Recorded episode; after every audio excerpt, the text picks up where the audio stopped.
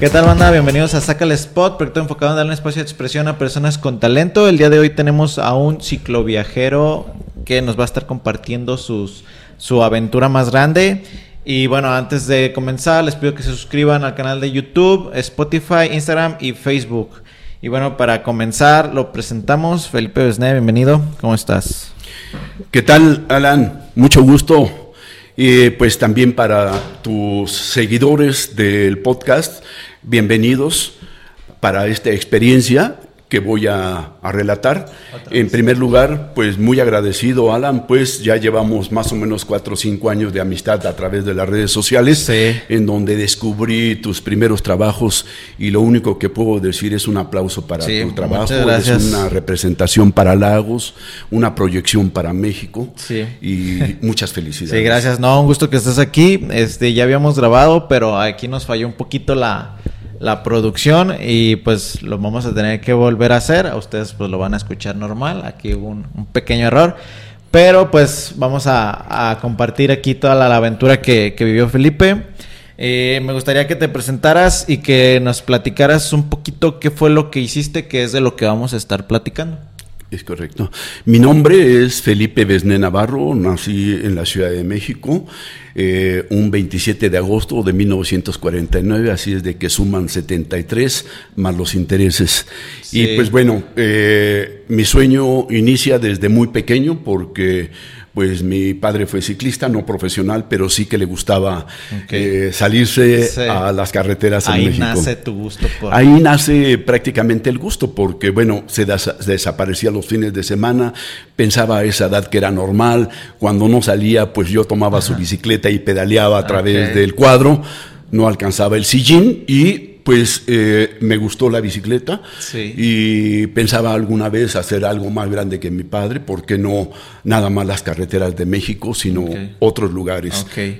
Mm, ¿Cómo nace la idea de, bueno, para los que no saben de lo que es lo que vamos a estar hablando, Felipe Besné recorrió desde, ¿cuál fue el primer? Ushuaia. Ushuaia, Que Argentina. pertenece a Argentina. Argentina hasta Lagos de Moreno. Claro. En bicicleta, en una travesía solo y pues ahí a tu, a tu- ¿cómo se dice? A tu...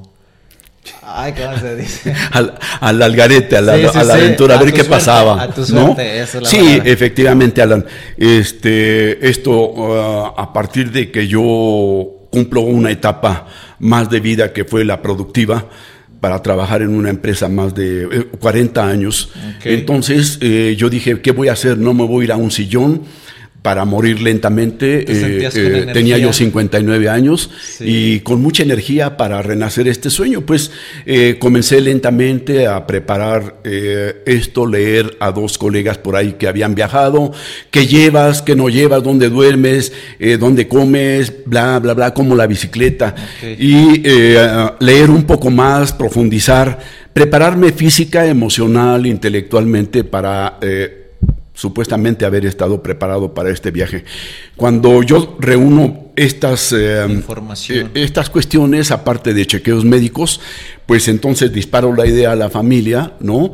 Y me decían, bueno, eh, no, no entendemos qué quieres hacer, que te van a aplaudir los pingüinos cuando salgas o los osos este, polares, pues este, eh, yo lo tenía muy, muy, muy fijo y decidido a hacerlo. Eh, reuní varias eh, eh, actividades logísticas que se podría decir dejar un testamento, cartas poder, porque no iba a regresar y también es algo doloroso, pero decir, si yo no regreso, si muero en algún lugar ahí, déjenme por favor. Ese es mi deseo, mi gusto, Ah, y es difícil, es muy Sí. fuerte decirlo a la familia, pero quería dejar todo en orden y salir con toda la conciencia Ah, tranquila. Ok. Que eso es algo como muy fuerte para quizás tus familiares. Muy fuerte, sí. Sí, pero pues tú estabas, supongo, bien decidido de lo que querías hacer. Total. Y lo hiciste. Bien. Cuéntame un poquito cómo te preparas para el viaje y cómo es que inicias la travesía. Sí, a partir de que yo eh, estoy haciendo estos chequeos eh, médicos, también a la par estoy haciendo diferentes viajes a diferentes puntos de la República Mexicana, como por ejemplo para temperaturas eh, calor, ir al norte, por allá en el desierto de Sonora, eh, el Estado de México, a las faldas de los volcanes del Popocatépetl, del Iztaccíhuatl, del Nevado de Toluca, del Citlatépetl por, Veracruz. Entonces, eh, ir calando poco y ir agarrando condición también, porque es muy difícil, ¿no? entonces, esa preparación física la repetía, me iba de aquí de Lagos hacia la Ciudad de México, eh, en fin, para ir probando también dónde quedarte, qué comer, eh, cómo ir eh, como experimentando antes de un evento fuerte. Todo un ensayo ¿no? Y, todo esto me iba dando un poquito de background, eh, eh, de retroalimentación, como para decir las estrategias, cómo le tengo que ir haciendo. Pero nada que ver, o sea, la realidad nada que ver, o sea, cuando, cuando yo salí de Lagos, eh, viajé de México hacia Dallas Fort Worth, de Dallas Fort Worth hacia Buenos Aires y de Buenos Aires a Ushuaia, tres aviones que me llevaron hasta el fin del mundo. Entonces era el último punto del el, último tramo de tierra del continente latinoamericano, ahí termina la tierra en el cono sur, después comienza la Antártida y, luego el polo el, el, polo sur. Sí. Exactamente. Entonces, bueno, en la, en la, parte que no se grabó, eh, me mencionabas que tu ruta era lineal, era recta por toda la que es el Océano Pacífico. Pues pegado más al, Pacífico. de este lado, Argentina, Chile, ah, eh, Perú. Eh, más, eh, como había yo dicho, replicando un poco lo que hacen otros, que agarran prácticamente lo más planito, que es pegado hacia las costas. Pero me di cuenta que no era así en la realidad. estando allá a los 5.000 kilómetros recorridos en la Patagonia, yo tiré todo, o sea, deshice el plan original, lo que había yo anunciado de ruta teórica, la deshice, quité un GPS de nueve satélites que me decía dónde estaba el McDonald's en el desierto, muy sofisticado, pesado, caro, que me lo habían patrocinado, lo regresé y después con papelito, mapas, ir trazando la ruta para yo seguir todo hacia el norte, ¿no? Entonces, de esa manera yo decidí algo muy drástico sobre la marcha, sobre, las piernas, de hacerlo diferente a como lo había programado. Del Atlántico al Pacífico y viceversa, del, Pacífico al Atlántico, en donde me permitiera conocer todos los países, inclusive la capital. Eh, porque sentía que no, tal vez no lo volviera a hacer, entonces lo quería hacer de esa manera. Se convirtió en un viaje en zigzag, solitario, autosuficiente, quiere decir, no iba con nadie, ni tampoco traía un patrocinio, sino que eh, con mi bicicleta, que era una casa rodante donde traía yo sala, recámara, cocina, comedor, baño y piscina todo empacado, pequeñito, para poder sobrevivir en las buenas y en las malas. No manches, entonces lo hiciste en zigzag, visitando, pues ahora sí que toda América, se puede decir, ¿sí? Y qué dificultades, qué dificultades, perdón, supongo que tuviste, ¿cuáles fueron las que empezaste tú a notar aún en un principio? Sí, bueno, eh, en realidad todo esto que comentaba yo de lo que había entrenado en México y me sentía ya el papas fritas, este, nada que ver, nada que ver con las temperaturas, eh, temperaturas bajas hasta menos 18 grados, vientos muy fuertes que alcanzaban los 100, 120 kilómetros por hora, porque a los lados de, de, donde yo inicié están los glaciares, y los glaciares es como de voltear a ver aquí el Cerro del Sombrerete o rumbo a Comanja, esas montañas de hielo, y por eso es la temperatura, por eso son los vientos eh, que convergen los dos mares, el Pacífico y el Atlántico por ahí. Entonces son eventos muy fuertes en la Patagonia donde hay que tomar también estrategias para sobrevivir, que es, como no hay tantas habitaciones ahí realmente, entonces buscar alguna hondonada donde en las estepas patagónicas tú puedas dormir un poco y despertar y continuar. Pero cambié mi viaje precisamente por los vientos que me levantaron en dos ocasiones con todo y bicicleta, 140 kilos de pesos entre mi bici, mi equipo y mi cuerpo, eh, fui levantado y arrojado. Entonces yo pedaleaba en la noche, y eh, dormía en el día. Es cuando en la noche baja un poquito eh, el viento, entonces de esa manera me permitía y ya no tenía yo problemas.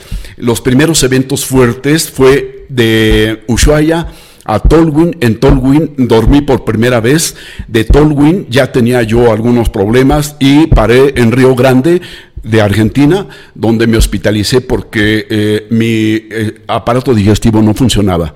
Traía yo la comida hasta el cuello y al hospitalizarme me dieron unas pastillitas negras que como si fuera para desasolvar, listo, un día de descanso y continuar la travesía. No manches. Entonces, pues sí, lo más seguro es que tu cuerpo se estaba como adaptando al cambio climático, a la comida. Es, Alan, porque eh, estos cambios, parece que no, si no había tortillas, tacos, chile, pues, eh, este, ¿cómo sobrevives, no? Entonces, otro tipo de alimentación, un ritmo muy fuerte de ejercicio, las temperaturas, la topografía cambió totalmente y mi cuerpo lo resintió. Sí, e incluso la energía que tú gastabas se tenía que recuperar y esa que recuperabas se gastaba rápido. Y... Eh, mencionas algo muy importante, dentro de esta casa rodante traía yo un botequín de primeros auxilios, pero también de suplementos como hierro, sodio, zinc, magnesio, potasio, que es lo que pierde el cuerpo a través del sudor. Sí en polvitos o en pastillas, yo lo mezclaba en mis caramañolas, en las botellas de agua, para eh, hidratarme y a la vez hacer una recuperación de estos elementos del sudor por 8 o 10 horas diarias de travesía, o podían ser 120 hasta 140 kilómetros en un día o en otras ocasiones solo 40 dependiendo de la topografía. si es plano, avanzas. Si es bajada, pues vuelas. Pero si son subidas, te vas al vuelo de la mariposa. Sí, no Luego, este, ¿cómo se fue como desarrollando el viaje? ¿Qué países ibas visitando? ¿Qué lugares? ¿Cómo se fue este, dando ahora sí. que toda la aventura? Claro, al momento de tomar la decisión de hacerlo en zigzag, esto es eh, escaneando básicamente el continente, me permitió visitar todas las capitales de los países que están en el continente, lo cual fue maravilloso porque eh, atravesar provincias, ranchos, culturas, tradiciones, gastronomía, folclore, eh, personajes de la historia, grafiteros de todos los países. Bueno, eh, fue un, viaje cultural, más que nada, eh, visitando museos, zonas arqueológicas, etcétera. Al hacer esto me permitía entrar a las capitales, pero es donde verdaderamente tiene uno que sobrevivir porque en la soledad de aquellos pueblos es más fácil que llegue uno y lo reciban mejor que en una ciudad fría. Ah, ok, ok. Y este, todo este choque cultural, ¿tú cómo lo ibas viviendo? O sea, ¿qué impresión te iba dando? ¿Cuál era tu sensación? En principio, también este sueño, me recuerdas algo por el cual yo inicié, que fue conocer a nuestros hermanos del continente latinoamericano porque en principio comulgamos el mismo idioma. Sí. Diferente sonsonete, cómo hablan. Eso es lo que buscaba, cómo hablan en Paraguay, Uruguay, Brasil, ah, Argentina, Chile, ¿verdad? Eh, pero descubrí algo en síntesis que es igual que en México. Los bochitos de Mérida hablan de una manera, los del centro chilangos de uno, por acá, en el Bajío de otra manera, y en el norte, los sonsonites cambian aunque seamos de México. Es así. Igual, una Argentina, un Chile, dependiendo en qué localidad eh, te encuentres, su sonsonete es diferente, pero es un folclore de acentos, ¿no? Y lo mismo, te pueden decir que el aguacate es una palta, ¿no? pero es lo mismo, cambian los nombres, pero las cosas son las mismas, ¿no? Sí, sí, sí, eh, como un bolillo, un virote. Un bolillo, un virote, pero pues eh, eh, era lo, que yo buscaba también.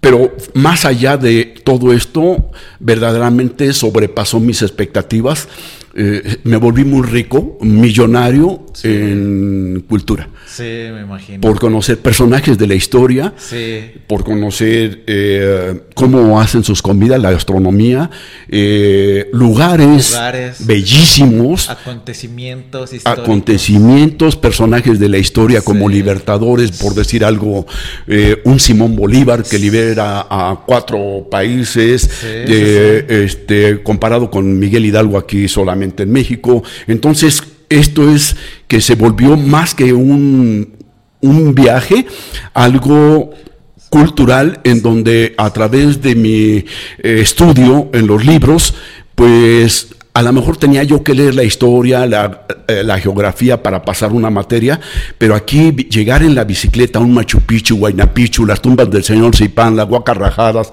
a las cataratas de Iguazú, ver los glaciares, el, desierto de Atacama en Chile, eh, eh, ¿cómo se llama? El Salar de Uyuni en Bolivia, por allá tanta cultura, tradición y gastronomía, como digo, pues la verdad que sí me enriqueció bastante. Eh, me, siento satisfecho de lo que pude eh, ver, vivir. vivir. comer a través de la pedaleada. Sí, qué padre, la neta, qué, qué chido. Lo comentaba este Charro Macías en su podcast que él también tuvo la fortuna como de estar visitando todos estos países, entonces es algo muy distinto, pero pues lo que coincide es como la bicicleta, como la pasión por el ciclismo, que son diferentes este, modalidades, o sea, las dos ruedas, una bicicleta tiene dos ruedas y hace prácticamente lo mismo, pero cada uno tiene una disciplina, una estrategia, eh, el dominio, ¿verdad? Para estas. Entonces sí, efectivamente... Eh, Sí, no, pues Finalmente es una bici más con otra modalidad diferente. ¿Cómo ibas resolviendo tú como el asunto del hospedaje, de las comidas, de... Pues sí, más que nada eso. Me interesa como saber cómo lo ibas como tú gestionando, resolviendo, no sé. Sí, es parte de la logística en la cual yo llevo una cocina, por ejemplo, para la alimentación, que es un quemador con solo un tanquecito de gas. ¿ah? Eh, en donde cocino tres utensilios, uno hondo como un pocillo para el agua, para el té, para el café, este, cocinar un pedazo de pollo, un pedazo de pescado, eh, compro la verdura en alguna recaudería. Eh, cuando me acerco a las costas, yo como más pescado o marisco. Cuando me alejo de las costas, como más vacuno, que se llama, que es la carne de res. ¿No? Y allá pues, son especialistas en los asados eh, en Argentina y Chile. Entonces, de esta manera es la parte de la alimentación con los suplementos vitamínicos que ya mencionaba. En la parte de descansar, dormir, yo salía a las 5, 5 y media de la mañana para terminar a las 6, cuando el sol está bajando, pero estratégicamente para poder localizar un lugar donde dormir. Eh, cuando no hay dónde, entonces eh, en la montaña, al pie del mar, o, sea, en la playa, en un manglar, eh, en un desierto, eh, pongo mi, casita de campaña que solamente es a mi cuerpo, un sleeping para menos 18 grados, o sea, una colcha donde me meto, me cierro y listo, no pasa nada. Un colchoncito inflable que es pequeñito, muy... Eh, yo inflo y sube 5 centímetros, pero no estoy en la piedra, ¿no? Sí, ya es gane Y no pasa nada. Me levanto o antes de dormirme me, preparo algo, ¿verdad? Vuelvo a levantar todo, empacar, meter en mis bolsas de viaje y este continuar. Es una rutina, es una rutina que después se vuelve verdaderamente un ejercicio diario que hay que repetirlo, pero cuando llego a los lugares donde hay posibilidad, entonces eh, hay familias, hay eh, amigos ciclistas, hay bomberos, hay una Cruz Roja en las municipalidades, alcaldías, gobernaciones, me eh, pueden designar un lugar donde pueda yo pasar la noche para continuar. Esas son más o menos las estrategias eh, de cómo avanzar. En la cuestión de, del dinero, que no me lo has preguntado, eh, pero es interesante porque no soy rico. entonces, en promedio, yo podía gastar 10 dólares para sobrevivir, pero que multiplicado por todo el tiempo, que fueron dos años sentado en la bicicleta, eh, ya es significativo. ¿Verdad? Eh, mi esposa administraba un poco que me depositaba en una tarjeta eh, lo de la semana o lo de los 15 días, dependiendo los tramos. Y llegando a una ciudad, un poblado donde hubiera un cajerito, por ahí sacaba moneda local y con eso iba yo y compraba mis alimentos, pero no restaurante no hotel. No, no, no, no. ¿No? Sí, no, pues me imagino como... Este, pues lo complicado, bueno, para yo lo veo ahorita aquí, este, complicado, eh, estar resolviendo como diario cada cosita, pero también veo como el lado humano de las personas que te brindaban, supongo, ese como apoyo de quédate aquí o ven a comer. Sí, quiero quisiera saber si sí existía como estas este, soluciones de que la gente te Súper, súper, súper, súper buena la pregunta, porque casi en todas las entrevistas o charlas que doy, lo primero que hago es agradecer verdaderamente eh, eh, eh, que me tendieron la mano, sí. puede ser un vaso de agua o podría ser haberme quedado algunos días y lo voy a platicar, ¿por qué? a todas las personas, a todas las personas que me tendieron la mano para poder yo avanzar y tener esa calidez indiscutible. No hubo ningún lugar en donde me recibieran muy bien. Quiero decir, más allá de lo que yo pensaba, yo dije, ni el perro me va a ladrar. No, no, no fue así. este, Mm, muy lindas las personas porque, como digo, puede ser que en un rancho y las distancias que iba yo a recorrer eh, en kilometraje para abastecerme de agua, que era el líquido vital más que la comida, este, pues sacaban el pozo, el agua para llenar mis caramañolas, las botellas de agua y sobrevivir en el camino. En otras ocasiones, como por ejemplo en Jujuy, en la parte norte de Argentina, yo tuve un evento eh, pues fuerte, no con la bici, eh, de Salta a Jujuy. Salta es una población también de Argentina, hacia Jujuy, Argentina.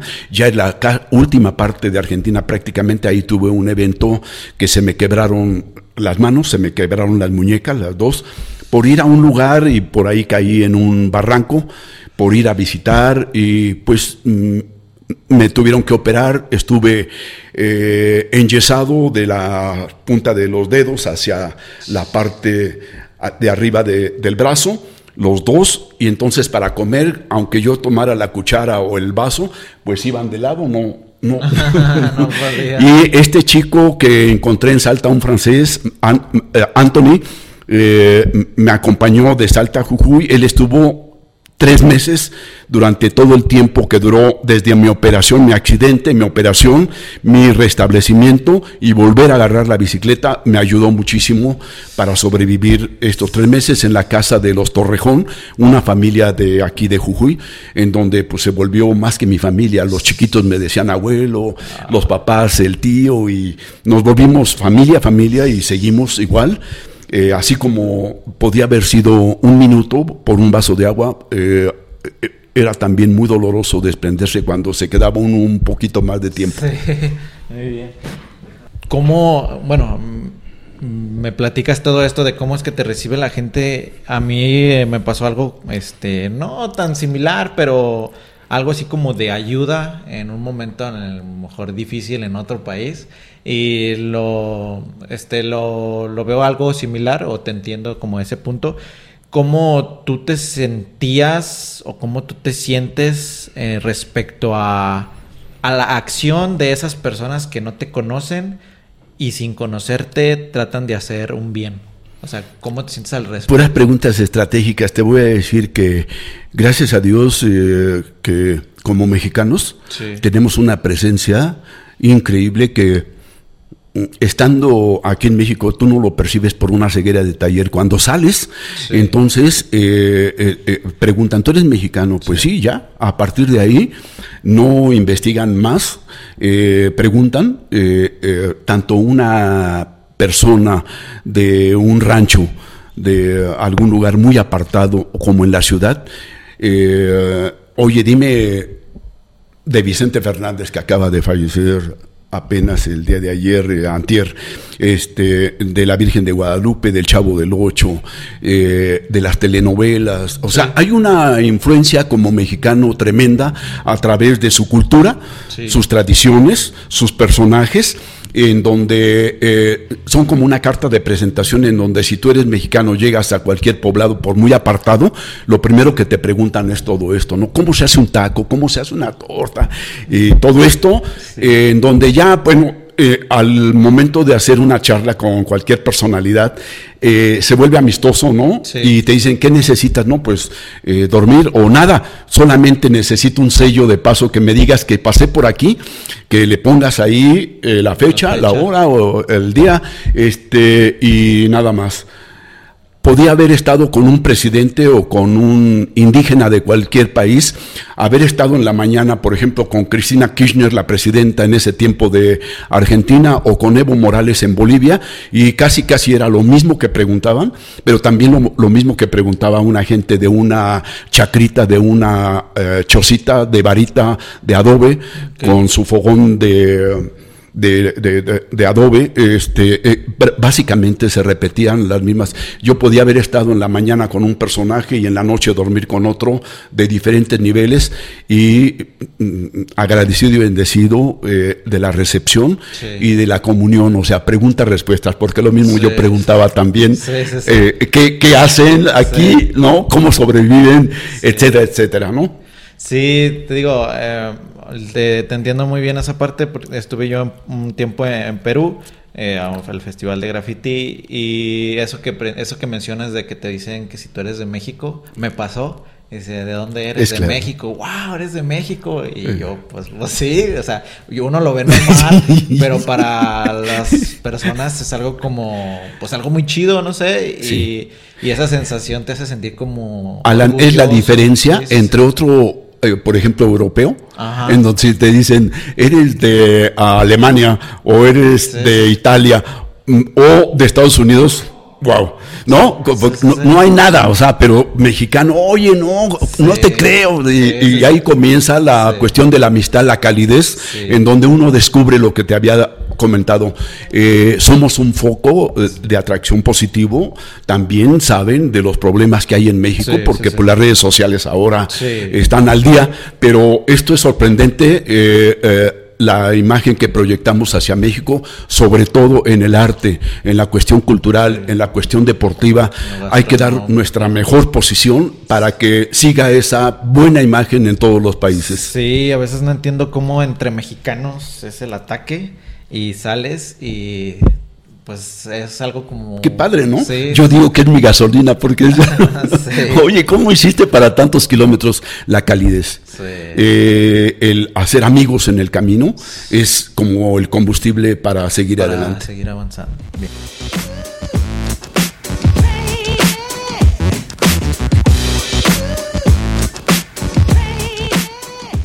Bien, continuamos aquí en el podcast con Felipe. ¿Cómo te gusta que te digan? ¿Besné? ¿Besné? Ok, que no, no, te lo había preguntado. Aquí con Besné. Eh, suscríbanse, denle like, dejen sus comentarios, compartan. Si este es el primer episodio que ven gracias a, a Besné, eh, vean los demás episodios. Hay muy buenos episodios. Eh, tenemos ahí uno con Charro Macías, que también es ciclista, si es a ustedes lo que les interesa. si no, pues hay de otras, este pues otras áreas que, les pueden este, gustar, que a fin de cuentas todo va relacionado como con cumplir nuestros sueños, eh, dejar el miedo atrás y pues hacer lo que nos gusta y nos hace feliz, que es todos los episodios platican como esa experiencia a través de diferentes personas y pues ahorita ahora nos tocó con, con Besné. Bien, continuamos. Eh, cuéntame ¿Cómo viviste el aspecto como de la inseguridad, si es que así, así lo había en, algunos países, o si tienes como ahí alguna anécdota que te haya pasado en cuanto a la inseguridad? Sí, pues bueno, yo creo que de este viaje se derivaron muchísimos temas, muchos. O sea, igual eso es un abanico de temas cuando me ofrecen dar una charla. Eh, ¿Qué quieres? ¿Motivación? ¿Sobrevivencia? Eh, ¿Diseño de proyectos de vida? ¿Cuidado de la naturaleza? O sea, ¿qué quieres? ¿Peligro? Ahí te va. Eh, sobre tu pregunta en cuestión de seguridad, hubo igual, Alan, de todo, ¿no? algunas veces tuve que entrar a la cárcel, unas veces por placer y las otras por sospecha, ¿no? Entonces, por ejemplo, voy a platicar el de eh, por placer, porque es más chistoso, se puede decir. Eh, por allá, igual en Uruguay, eh, me agarró la noche y, yo ya no llegaba al punto donde tenía que descansar.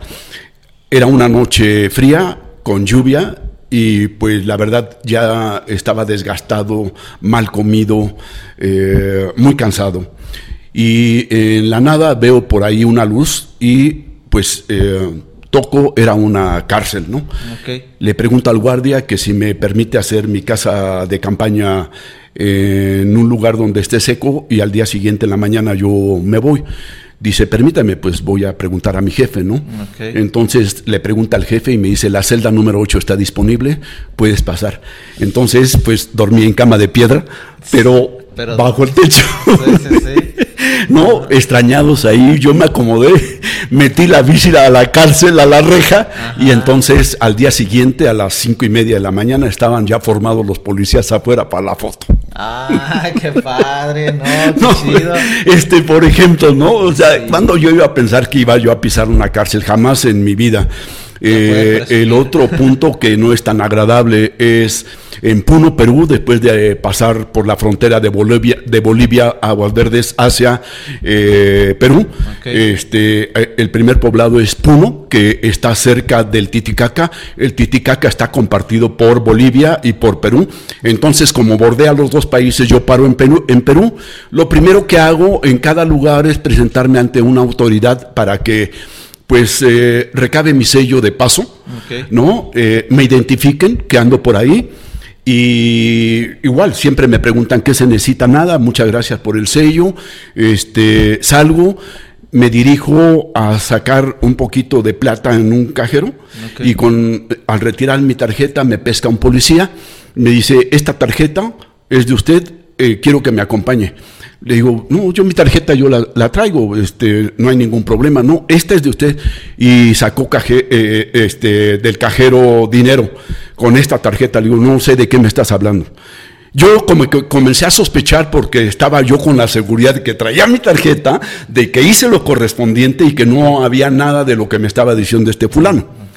Pues me vas a tener que acompañar, pues te acompaño pero da la sorpresa que también el jefe, al momento que me lleva, pues estaba con la misma eh, cuestión coludidos, el jefe también estaba coludido, ah, ahí en, la, en, la policía, en la agencia de la, policía, y este, me dice, pues me están diciendo que con esta tarjeta usted sacó dinero compruébemelo. Pero ¿cuál era el conflicto de que hubiera sacado dinero con esa tarjeta?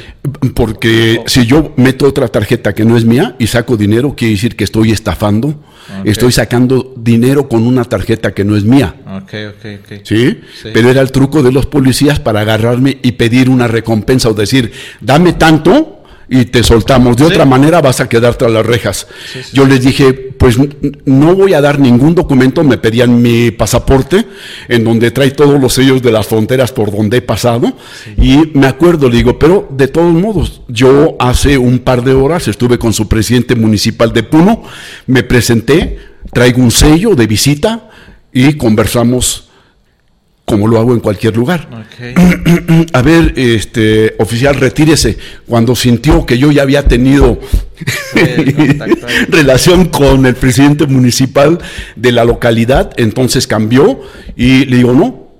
Le digo, ahora haces lo que tienes que hacer, pero te vas a volver famoso porque yo voy subiendo fotografías, voy anunciando a mi público en mi blog y se van a volver muy famosos.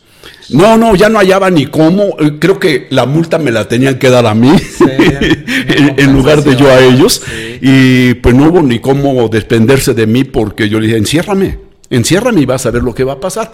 Yo creo que en ese momento también las estrategias de defensa son muy válidas, porque de otra manera pues eh, se aprovecha la gente de ti. Esa fue otra experiencia desagradable también en la cuestión de la seguridad. En otro país, por ejemplo, por decir algo, pues sí, pasar un puente en Buenos Aires, en Chile, en Santiago de Chile, en mero Buenos Aires, las ciudades grandes donde hay drogadicción y eh, malas prácticas y todo esto, pues también hay un cierto riesgo. Pero igual con estos amigos, eh, me atrapaban. No, pues eh, soy mexicano, anda haciendo este. ¿Cómo? No, ahí están las fotos. Oh, bueno, pues me acompañaban, me sacaban y buena, buena onda con los cuates también y todo ese rollo otros eventos fuertes, por ejemplo, en Colombia con la FARC, la guerrilla colombiana, pues se hacen cocaína en un lado tienen eh, su ejército en, otro, pues tratar de evitar un poco para no tener esas fricciones, porque no buscaba la adrenalina, no estaba tan joven como tú, o sea, ya traía yo prácticamente los 60 años de edad y me tenía yo que cuidar. Salvamaratruchas en El Salvador, lo mismo, ¿sabes? Llevo, Sí. me, me presento en La Guardia, oye, soy mexicano, ahí está mi blog, pueden ver mis cartas, este, quiero protección para evitar el evento donde haya salvamaratruchas, porque por unos lentes te pueden matar, entonces brincar, me llevan patrullas, este, con motocicletas, a- con algún auto, me sacan del evento y yo, yo continúo. ¿Verdad? Sí, sí, sí. Estrategias logísticas de seguridad en donde se dan múltiples cosas, pero por resumir, solo Ajá, platico sí. estas. Sí, muy bien. Entonces, cada que llegabas a un país, ¿tú te dirigías como con lo, como el gobierno o no? Eh, eh, O eh, dependiendo, dependiendo, ¿cómo te diré? Por esto que a- mencionas de las patrullas que te acompañaban, pues era todo un evento. por supongo. seguridad. Ajá. Y yo acudía a una estación de policía y dice, soy mexicano, aquí está, abre la compu, aquí está mi blog, ando haciendo esto, este es mi pasaporte de todos los países que he Sí, cruzado sí. y quiero seguridad. Si son tan amables, Ajá. no quisiera el riesgo porque yo sé que por ahí hay algo, ¿no? Ajá. No traía teléfono. Es- Este evento lo hice del 2008 al 2009, entonces todavía no estaban tan de moda los No, teléfonos, no, y entonces las redes sociales eran el correo electrónico, Correo electrónico, tal vez, me metía a un ciber Sí. o en una escuela rural a través de antenas parabólicas que bajaba señal para internet, trabajaba yo las fotos del día, las exhibía y era un, un trabajo diario porque ya era tanto el público que traía eh, que me exigían lo del día, ¿no? Era una tarea Sí, ¿qué fue del día No para este, decir dónde voy, qué vi, la flor, el personaje, eh, las ruinas, etcétera, y se volvió también un trabajo del diario. Entonces, aparte de estar eh, con, en la mente el hospedaje, la comida y todo eso, también traía como el estar, este... Ya era, ya era una rutina Sí. y se repetía básicamente al día. Al principio, como mencioné, me preocupé tanto que me tuve que enfermar de que qué iba a comer, dónde me iba a a, dormir, Sí. eh, eh, qué, qué seguía en la carretera, hacia dónde iría, iría bien o no en la ruta, eh, eh, de tal manera que todo esto se volvió tan rutinario que vas agarrando tu experiencia en donde tú ya los colores los dominas, sí, igual uno va dominando la estrategia de eh, sobrevivir, eh, porque después ya no se preocupa uno y en verdad siempre comí y siempre dormí. Qué chido, ¿no? Es algo, no sé, inimaginable lo- toda la experiencia, supongo, eh, como lo platicas. Supongo yo se, se necesita mucha fuerza mental para esto. ¿Tuviste en algún momento, en un punto donde te quebraras o dijeras, ya no puedo? Sí, eh, claro, muchos. Sí. no uno, eh, muchísimos.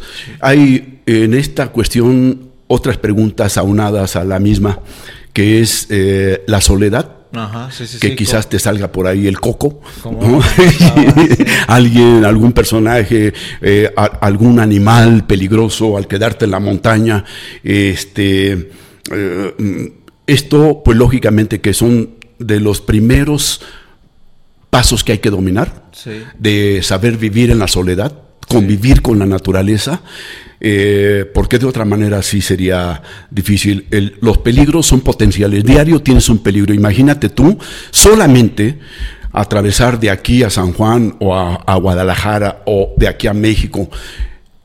¿Habrá alguna carretera especial para la bicicleta? No hay nada. Y otros que ni siquiera las rayas tenían pintadas. Otros que tenía yo que hacer terracería eh, por los pueblos rurales donde pasaba. Entonces el peligro latente potencial estaba eh, en las carreteras donde los trailers de, de la doble caja, aparte del ruido, el viento, o te mete a- adentro de las llantas o te bota. Entonces muchas veces tuve que a- a tirarme al pastizal porque lo sentía muy cerca. Eh, es muy fuerte. Sí, muy fuerte. Entonces yo diría, si alguien quiere experimentar tantito de lo que yo estoy hablando, vayan por ahí en una carretera eh, para que sepan. Y aparte hay que andar siempre por la banquina que se llama el acotamiento, Sí. donde eh, solamente los autos por emergencia tienen que meterse a este ladito para que revisen su auto. Bueno, todo eso básicamente es la ruta cuando hay carretera, pero esas carreteras son el basurero más grande que puede existir porque está todo el desperdicio de los autos, de los camiones, de las motocicletas, Sí, donde sí. tiran cualquier refacción. Me encontré dinero, me encontré refacciones, me encontré eh, inyecciones para los que se van drogando. En el, o sea, Es todo, un espectáculo, pero eso es lo que tiene uno que eh, transitar. Sí, sí, sí. Eh, ¿qué- ¿Cuál fue la peor experiencia de todo, de todo el viaje? Eh, ¿En qué sentido eh, eh, peor de, de decir de mala onda, Pues sí, de, peligro, de cansancio? Porque hay muchos eventos y entonces quisiera contestarte. Pues alguna e- mala experiencia que tú consideres haya sido de las peores que hayas vivido. Yo, yo creo que la corrupción. La corrupción, eh, el cual es un tema actualmente muy importante en México a través de la autoridad que nos representa, la máxima autoridad que es erradicar la corrupción, existe y, y creo que eh, mm, no está mal, mas sin embargo es como una utopía el quitar de la noche a la mañana cuando traemos generaciones Sí. eh, eh, atrás donde este evento de corrupción era tan normal mencionarlo que ya decías tú voy a sacar un pasaporte y cuánto se- mira vete con fulano y por abajo le das tanto y ya se hace el trámite de cualquier cosa lo mismo oye tienes una chamba pues quién me recomienda pues el padrino bla y, y así y todo esto fue como una cuestión normal están tratando de parar todo esto y eh, yo comulgo con, con ellos. Pero también la otra carta es que a mí me sirvió mucho ser lo más transparente posible, lo más positivo, lo más derecho, porque me abrió puertas. Y quiere decir que es mejor que mentir. ¿Por qué? Te voy a hacer un, e- un ejemplo. Cuando yo llegaba con alguna autoridad o con alguna familia o con algún club eh, deportivo, con la sorpresa de haber dado la imagen, Ajá. hablaban por teléfono, le mandaban el mensaje al, al siguiente y me recibían muy bien, porque iba yo mostrando que verdaderamente decía la verdad y que no había más pretensiones. Sí, sí, sí. ¿no? Sí, Entonces, eh, todo esto te abre cuando, cuando eres transparente en lo que haces, Sí, sí, en lugar de ser mentiroso. Ok, muy bien.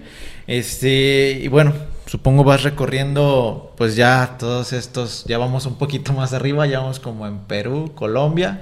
Eh, la travesía ya de, de bueno, sí, de atravesar todo este que es el que canal de Panamá, toda esta Centroamérica, cómo ya bueno, ¿cómo vives este, este tramo que es ya casi el último, después de haber ya viajado por todo Sudamérica, que ya supongo ya tenías como la idea de, de la rutina? ¿Cómo vives ya este último tramo? Fíjate que me haces una pregunta que pocos me lo hacen porque solamente los que conocen eh, me hacen una pregunta clave en este lugar.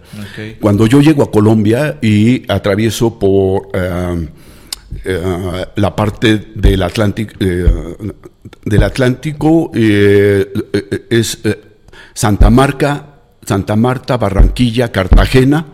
eh, yo tengo que brincar a Panamá. Sí, sí, sí. sí. Mi anterior país había sido eh, este, Venezuela. Paso eh, a, Colombia nuevamente, ¿verdad? Y hago estos eventos de estos tres lugares que mencioné, pero en el último de Cartagena de Indias, Colombia, yo tenía que tomar una decisión, sí o no, de casi de vida o muerte. ¿Por qué? Porque para pasar de Colombia a Panamá existe el tapón del Darién. Y el tapón de Darién es el único tramo de todo el continente donde está interrumpida la carretera panamericana. Sí, es. Este tramo es de selva Ah, y se llama el tapón de Darién. Ok. Entonces, como yo estaba del lado colombiano, me dijeron las autoridades, ya te tenemos fichado. Si tú pasas, a lo que te atienes es que te agarre la FARC y pidan re- recompensa para soltarte. Y si te libras de la FARC, es la selva, los indígenas te van a matar o te van a depredar por lo que tú llevas. O sea, yo dije, pues no, no ando buscando nada de eso. Me tuve que esperar un rato en Cartagena de Indias, dos, tres días, para buscar rápidamente una embarcación o un vuelo para pasar hacia Panamá y brincar el tapón de ok, porque es un tramo, te digo, de selva entre los dos países. Pero si hay vía terrestre, No, ¿no? Te- tienes que cruzar la selva. O sea, Hay tres formas de, de hacerlo. Avión, avioneta, eh, barco. Barco. Porque es una, es una cosa pequeñita de mar, pero finalmente lo tienes que hacer para no entrar a la selva. Y si lo haces por la selva, estás expuesto Sí, a que te pase algo. Quizás actualmente hayan cambiado, estamos hablando ya de más de 10 años, hayan cambiado un poquito las cosas. No estoy tan actualizado, pero lo que yo viví en el 2008, 2009 es eso. Y entonces busqué pues, ser el chef o el- el cocinero de un barco no se dio. Finalmente una avioneta de pasaje o de correo eh, me dijo, pues, des- eh, empaca tu bicicleta, desarla, ah, envuélvela bien para que la metas y te brincamos a Panamá. Se hizo, llegué al aeropuerto, vuelvo a armar mi bicicleta y a recorrer. Pero a partir de ahí, por eso tu pregunta es muy clave. Sí. De estos países tan grandes, no se diga un Brasil, Sí. luego Argentina, Chile, Chile. tardé medio año para salir de ellos. Estos otros países, haz de cuenta que pasaban 10, 15 días, dependiendo del país, en donde ya lo había atravesado. Sí, porque son Y ya estaba en Centroamérica, a partir de Panamá estaba en. Centroamérica. Entonces, pues bueno, otro evento, más calorcito, me encanta el calor, cambian las cosas, Sí. ya se van pareciendo como que las comidas un poquito por ahí. Sí, sí, sí. Y, y bueno, ya eh, este, mm, me daba mucho gusto porque estaba mucho más cerca de mi, de mi, de mi etapa final. Sí, ya estabas más para acá que para allá. Más para allá que para acá. sí. Bien. Eh, eh, comienzas Centroamérica. eh, empiezas a, a recorrer. ¿Qué diferencia había en esta Centroamérica con Sudamérica? O sea, ¿qué, qué diferencias notaste? Eh, en principio yo creo que la, la cuestión económica de cada país es Sí. diferente. Sí, Un sí. Centroamérica es, es pobre, se podría decir, por decirlo así.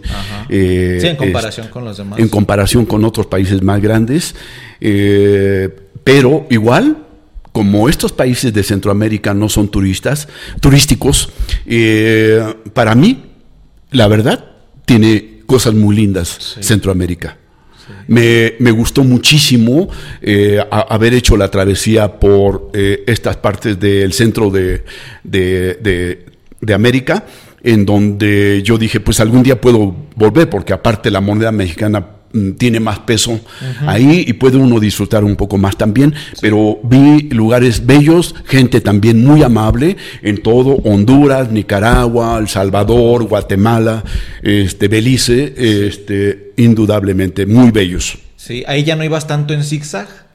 Eh, no, no, este, en realidad no, porque por los dos lados tienes Ajá. básicamente este, los dos océanos, ¿no? Sí, a lo mejor ibas en zigzag, pero ya un poquito más. Es correcto, ¿no? es correcto, más estrecho. Sí, sí, sí, Sí. Bien. Y bueno, esta pregunta se me hace algo interesante. ¿Qué crees que haya cambiado en el Besné que comenzó el viaje al que lo terminó? Otro.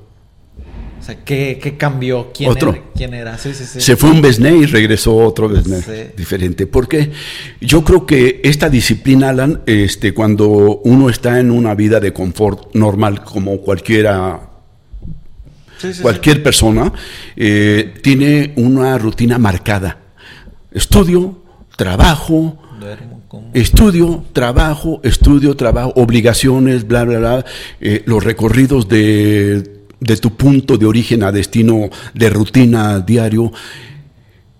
Y al haber estado yo también en una empresa con todos los confort del aire acondicionado, de buena gente, buenos profesionistas, eh, buen equipo de trabajo, buena gente, amigos, etcétera, la familia, la comida caliente, las sábanas limpias, a ese nivel bajarte a la naturaleza y convivir las cuatro estaciones del año, primavera, verano, otoño, invierno, por dos años, te doblegan o te hacen sentir verdaderamente un poquito eh, con eh, de centrarte en las realidades del respeto por la gente, Sí, sí, sí. por la naturaleza, este en donde yo no tengo la menor duda sin pertenecer a un eh, eh, ¿cómo se llaman? Clubs de estos, por ejemplo, del cuidado de la naturaleza, Greenpeace o cualquier otra institución, en donde yo tengo que hacer lo mío porque vi cosas todavía que existen en nuestro planeta bellas, pero también otras muy depredadas. Lo mínimo que puede hacer uno es cuando menos tu entorno, cuidarlo, respetarlo, porque la aceleración de la depredación de nuestro planeta está muy avanzada. El cierre de los ríos, de la cochinada, las porquerías que hay en el mar, los manglares desaparecidos, estas montañas de hielo que son los glaciares que se están derritiendo, me partieron el corazón porque no me tenían que decir en un documental o, estos partidos, estas eh, asociaciones de lo que está pasando, ver cómo se derrite, cae el iceberg, eh, se convierte en un iglú, ese iglú se va derritiendo y al derretirse los niveles del mar van subiendo y al subir estos niveles del mar van eh, em, este, invadiendo las zonas donde construyeron eh, las casas, en fin, digo, está pasando. Y está acelerado. Entonces, al regresar, como que sí está, estos eventos fuertes me, me sensibilizan, eh, igual para dar charlas sobre todo en los chicos de un kinder, de una primaria o hasta universitarios, para decir, mira, eh, haz lo propio. ¿Verdad? Porque si esperamos una autoridad o cualquier otra institución para que haya una reversa, no, nosotros somos los responsables de todo esto, ¿no? Sí, entonces se puede decir que regresó un Besné más sensible, más consciente. Sensibilidad. Sí, muy Exactamente. Bien. Bien,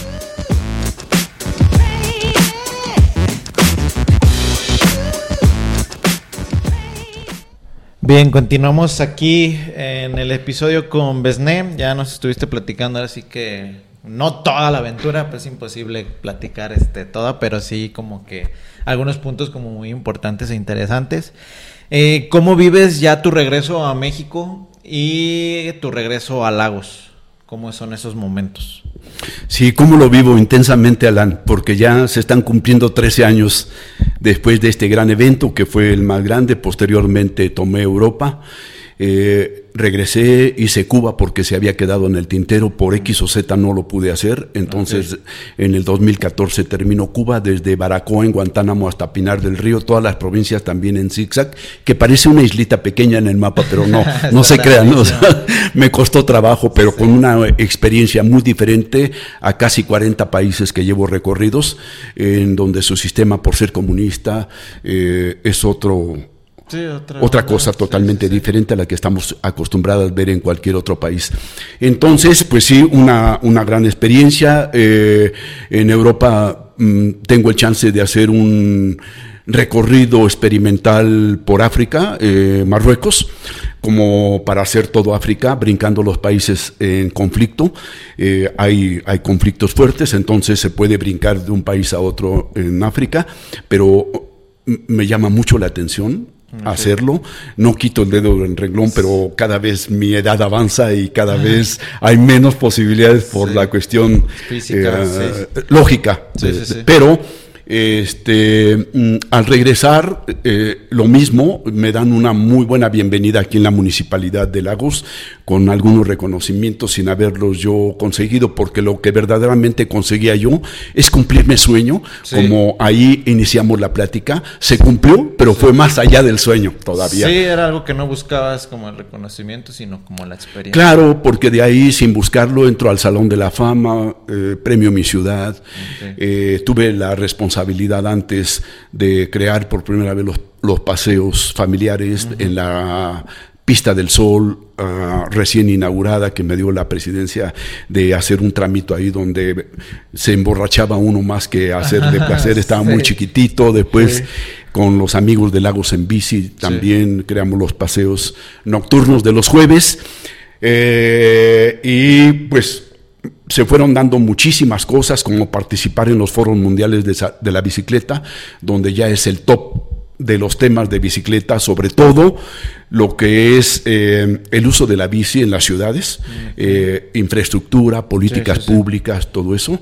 Aquí hicimos la primer ciclovía que va de la Unión hasta el puente, era hasta el Conalep, pero finalmente se hizo un tramito, eh, ahora ya lo tenemos en el malecón un cachito más, picando piedra con las autoridades también, pero eh, yo creo que han venido muchas cosas interesantes que yo nunca me imaginaba, igual que iba a parar, como ahora contigo, seguir platicando las patoaventuras. Sí, compartiendo, no, más que nada. ¿Qué lección de vida te dio todo este viaje? Pues como dije, ser diferente, ser más consciente eh, y, y, tener una responsabilidad eh, mayor con el cuidado de nuestro planeta. Ok, perfecto. Que, bueno, ya me platicaste que viene después, eh, después de todo el viaje. ¿Algo más que quisieras este, agregar, compartir? Pues nada, que mientras que la edad y la mente permitan eh, tener estos recuerdos para compartir, eh, no me cansaré. No me cansaré. Yo creo que hay dos palabras claves que una cosa es la pasión y otra cosa el fanatismo. Tú eres pasionario por lo que haces, eh, no te disgusta hacer, plasmar eh, tus vivencias o tus gustos en, una, un lienzo, en una, en una pared de lo mismo. Yo disfruto los eventos ya sean de peligro o de cansancio este, por la pasión. Sí, sí, sí, la pasión es yo creo que algo bien importante. Si no hay pasión, no hay como ese ese sabor de hacer las cosas, ¿no? no, no, no cuesta, no duele, sino que lo hace con uno con mucho gusto, porque finalmente también nuestra etapa de vida, de crecimiento, desarrollo es muy, muy rápido en el planeta. Entonces hay que como que dejar una semillita por ahí. ¿Qué pasaste? muy bien. Bien, pues hace poquito vi que estabas subiendo fotos. Bueno, recientemente subes como tus fotos a tus historias. Eh, eh, sí, porque la gente como va teniendo uno nuevas gentes, este, no saben de qué se trata todo este Oye, ¿por qué no subes fotos? Entonces, como que hago un eh, revivir mm, de fotografías para que los que me piden eh, eh, subir estas fotos de lo que yo hacía en tal o cual país, pues va de nuevo, ¿no? Pero a lo mejor otros ya se emborracharon de los primeros que vieron las fotos, como que ya no, no les interesan mucho. Sí, vi que estaba subiendo las fotos y precisamente hace unas semanas eh, empezaste a subir de tu estadía en Trujillo, Perú. ¿En Trujillo? En Trujillo. Sí. Sí. Ah, pues Trujillo fue el lugar a donde yo fui. No me digas. Perú. Entonces cuando lo estaba eh, viendo. mira, qué, qué bueno porque me permites hacerte un como recordatorio. Estuve ahí en una de las casas ciclistas más grandes del mundo, se puede decir, pero no por la grandeza sino por la calidez que ha recibido a cualquier cicloviajero desde el top que es Heinz Tuck, un alemán con 50 años montado en la bicicleta, que ha recorrido quién sabe cuántas veces eh, los continentes, hasta quizás una bicicleta repartidora de paletas, que viaja porque no tiene para comprarse otra bicicleta, pero llegan ahí, que han nacido bebés que de una pareja que viaja y nacen ahí en Trujillo eh, con animalitos que van eh, en un carrito por ahí en la bicicleta, pero por ejemplo ahí eh, hay también zonas arqueológicas en Trujillo, me recuerdo muy bien que recorrí y estuve tres, cuatro días visitando este lugar que también fue muy significativo porque llegar y conocer al personaje que recibe a miles de cicloviajeros en el mundo, este, fue una banderita más por ahí que me tuve que prender. Yo también estuve ahí, donde el top de mi modalidad Heinz tú también estuvo. Entonces es eh, algo. Sí. Eh, sí. Trujillo, Perú. Sí, te digo, cuando vi que las estaba subiendo dije, ah, qué padre, estuvo donde yo estuve y pues es algo como bonito, este, como compartir eso. Ya tenemos algo en común. Estuvimos en Trujillo, Perú los dos. Ya comulgamos, ya, ya ahora sí que estuvimos en el mismo lugar sin conocernos, ¿no? y ahora este, podemos compartir también tus experiencias, Sí, mis sí, sí. experiencias, que de alguna manera se disfrutan en Sí, cada lugar donde está uno. Entonces, pues te digo, es una de las aventuras pues más grandes que yo he tenido, el estar ahí, en- estuve en Perú y en Huanchaco. Huanchaco. Huanchaco que está ahí pegado ¿También? a Trujillo. Sí. Y algo de lo que compartías de lo, de lo histórico, de, de conocer de historia, de todo eso, pues es algo que también que yo he podido como vivir. Y tengo como una experiencia muy bonita ahí en Trujillo, esta, no, en Lima. Fue en- ah, también estuve en Lima, sí cierto, porque de ahí partió el avión. También estuve, sí. Sí. sí, sí, en sí. Lima iba yo con un amigo que le mandó un saludo, este Onacer, que fue el que nos este, estuvo ahí ayudando. Y estábamos en la plaza principal de Lima. Eh, y me acuerdo que me estaba platicando de los Libertadores. Eh, hay uno que es de Perú, no sé, no sé bien cómo estuvo, pero Sí. me platicó algo así. Sí. Y nos dice, y esta es la plaza principal donde se encuentra la estatua. Entonces yo volteo y yo no había visto y veo la estatua grandísima de uno de los libertadores que está como en su caballo. Como, no sé, es algo bien imponente, bien bonito. Mira, Alan, este, qué bueno que tocas ese tema porque es algo que no viene al caso, Sí. pero coincide con, con algo muy significativo para mí que lo quiero decir porque normalmente en Sí, sí, sí, ningún ¿no? lado eh, ese libertador se volvió para mí como un, un gran personaje porque ¿Quién se es? llama Simón Bolívar, Simón Bolívar, sí. pero no es peruano, Ajá, él es boliviano. sí. venezolano, Pues eh, perdón, por ahí. venezolano, venezolano, eh, en donde tenía una posición muy cómoda, de gente rica, de sus padres ricos, pero toda su fortuna la invirtió en la libertad. Sí, sí, sí. En libertad no solamente a su país, sino a tres o cuatro países más, junto con San Martín, San Martín de Argentina. Entonces, los libertadores, ¿verdad? Es un similar, San Martín en Argentina, que hizo un intento de liberar a Perú también, se encuentran, ya él está un poco, eh, San Martín está un poco cansado, le cede la batuta a eh, Simón Bolívar y libera también a. Perú. ¿no? Entonces, como paso eh, eh, también este Caracoles, paso de los Libertadores ahí de Santiago de Chile hacia Buenos Aires, fue un evento tan fuerte de todos los que he hecho, el más fuerte, Caracoles, la ruta, lo pueden buscar en YouTube, en donde agarro y me apropio los nombres de los Libertadores y también de otro personaje, compositor y cantante mexicano, que le pongo a mi bicicleta GL. Gloria, libertad. Gloria, porque te llames como te llames, te llamarás Gloria.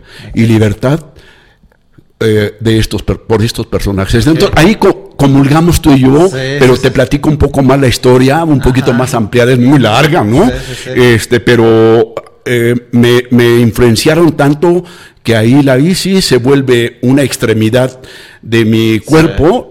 Eh, pues ahí está guardadita, tapada con la colcha, este, descansando. Pero si contara ella algunas cosas, diría más de lo que yo hablo. sí, y te digo, eh, para mí fue un momento muy chido porque la Copa Libertadores de fútbol es algo como muy conocido. Eso también, claro. Nunca me pregunté por qué se llama Copa Libertadores.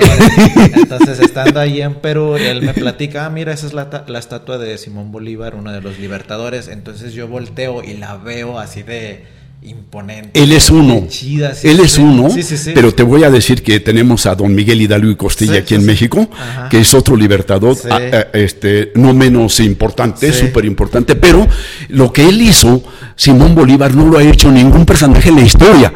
¿Sabes qué quiere decir libertador? Pues que te brinda eso, quiero pensar. La raíz de, de la palabra libertador quiere decir quitarnos de la esclavitud española. Ajá. ¿De qué magnitud sería la opresión que teníamos que aparte de conquistarnos, depredarnos, traernos enfermedades y Sí, quitarnos sí, nuestras religiones y llevarnos todas nuestras riquezas de varios países del continente, Sí, todavía se vuelven opresores y esclavistas de mucha, mucha gente. Entonces, libertad, quiere decir eso, no dependas de los españoles. Ahí está. sí, entonces digo, ahorita que lo platicabas, me, acordé de ese momento porque es un momento muy bonito que, que pude vivir. Y, a partir de ahí supe que había mucha historia, muchos personajes que hicieron cosas por los países que a uno ni en cuenta, ni a veces ni con la historia de México este, se ponen al tanto. Es que tú lees un libro y no lo tomas tan en cuenta cuando llegas y te explican eh, en el lugar de qué se trata aquello que estás viendo, ¿no? Entonces, ah, caray, Creo que alguna vez lo leí, pero eh, ya no recuerdo muy bien. Y se te queda grabado cuando estás ahí, ¿no? Sí, es un sentido como de ya de pertenencia, ya tú perteneces a ese momento y, y no sé, fue algo muy bonito eh, ahí en, Lima que pude vivir y, ya como que a partir de ahí como que nace un poquito más el interés de conocer, de, de saber qué pasó, quiénes son. Qué eh, Eso comulga con, conmigo, Alan, porque no solo era pedalear. Sí, sí, sí. Se convirtió como digo, en una cuestión cultural, porque me llamó tanto la atención de escuchar, de ver y muchas veces recordar que lo había leído, ¿no? Pero llegar y estar caminando o llegar pedaleando a un sitio, Machu Picchu, por ejemplo, de, Lima, que es otro punto importante, Cusco, Perú, y de ahí a Machu Picchu, igual en bici, este, es grandioso, ¿no? Pero bueno, eh, eh, comulgamos ya en algunas cosas también. Pero bueno, era algo que, quería compartir, que es algo que... Pues, no, qué bueno, qué bueno, me da mucho gusto. Muy bien, y pues nada, no sé, eso sería como todo de, mi parte. La verdad es un gusto, un honor que, que estés aquí en el podcast y que hayas podido compartirnos esta esta historia que pues muchos ya la conocen, pero muchos no. Entonces esperemos que sea como un canal para que la gente conozca tu historia. Claro, claro. Y pues algo ahí se les pueda como quedar, algo puedan aprender. Y pues nada, no sé si quieras. Finalmente también quedan tantas cosas porque como bien mencionaste no se pueden resumir 40 mil kilómetros y más de 35 o 38 países recorridos en una hora. ¿No? Ahí queda, estoy igual en las redes sociales, este, a través de tu canal. Tus seguidores, si me quieren hacer una pregunta, ¿dónde hacía pipí? Hasta ese grado, o sea, cuestiones personales, este, con mucho gusto, preguntas técnicas para algún especialista en ciclismo, igual de las velocidades, cómo está compuesta mi bici, eh, por qué es especial para viajar y no para hacer eh, velocidad, etcétera, o, brincar como los mountain bike, etcétera. Este, pues ahí está. Sí, sí, sí. Tus redes sociales para que te sigan. Finalmente agradecerte, Alan, pues eh, Como digo, se resumen también cuatro años en un momento de conocerte y hacer un intercambio. Este, me sentí muy a gusto gracias. en compartir estas aventuras. ¿Cómo aparece en Facebook, en Instagram? En Facebook, en Twitter, en Instagram, como Felipe Besné. Felipe Besné. Igual, más fácil todavía, si abren Google y le ponen el nombre, pues ahí eso y más, o sea, aparte de las redes sociales, ahí van, a encontrar muchas cosas más. Muy bien, pues ahí está, ya lo saben, ahí para que lo sigan. Y les decía, si es el primer episodio que ven gracias a Besne, pues vean los demás, se suscriban, den like y ahí le, le, den clic a todo. Pues nada, muchas gracias, te lo agradezco, valoro mucho que estés aquí. Eh, esperemos no sea la última vez que podamos compartir ahí este, pues, claro que no, aquí se pueden hacer como episodios, este, intercambiar inclusive porque traigo cualquier cantidad de fotos de grafiteros de, los países que he visitado. Sí, este, de mi parte aquí la, baraja que hice, que es de graffiti, de Poker Graph. Eh, un detallito de mi parte para que ahí la, puedas disfrutar. Con mucho gusto para jugarla con la familia y con los amigos. Muchas gracias, Alan, de tu parte. Y pues nada, todo, ya sería todo. Muchas gracias, un abrazo para todos y lo mismo aprovechamos para una feliz Navidad, un feliz año a todos tus seguidores. Sí, que sea un buen 2022, ya va a salir en el 2022 este episodio. Sí, entonces, este, pues un saludo a todos, muchas gracias, nos vemos en el próximo episodio. Tú que estés viendo esto, sácale spot. Nos vemos, adiós.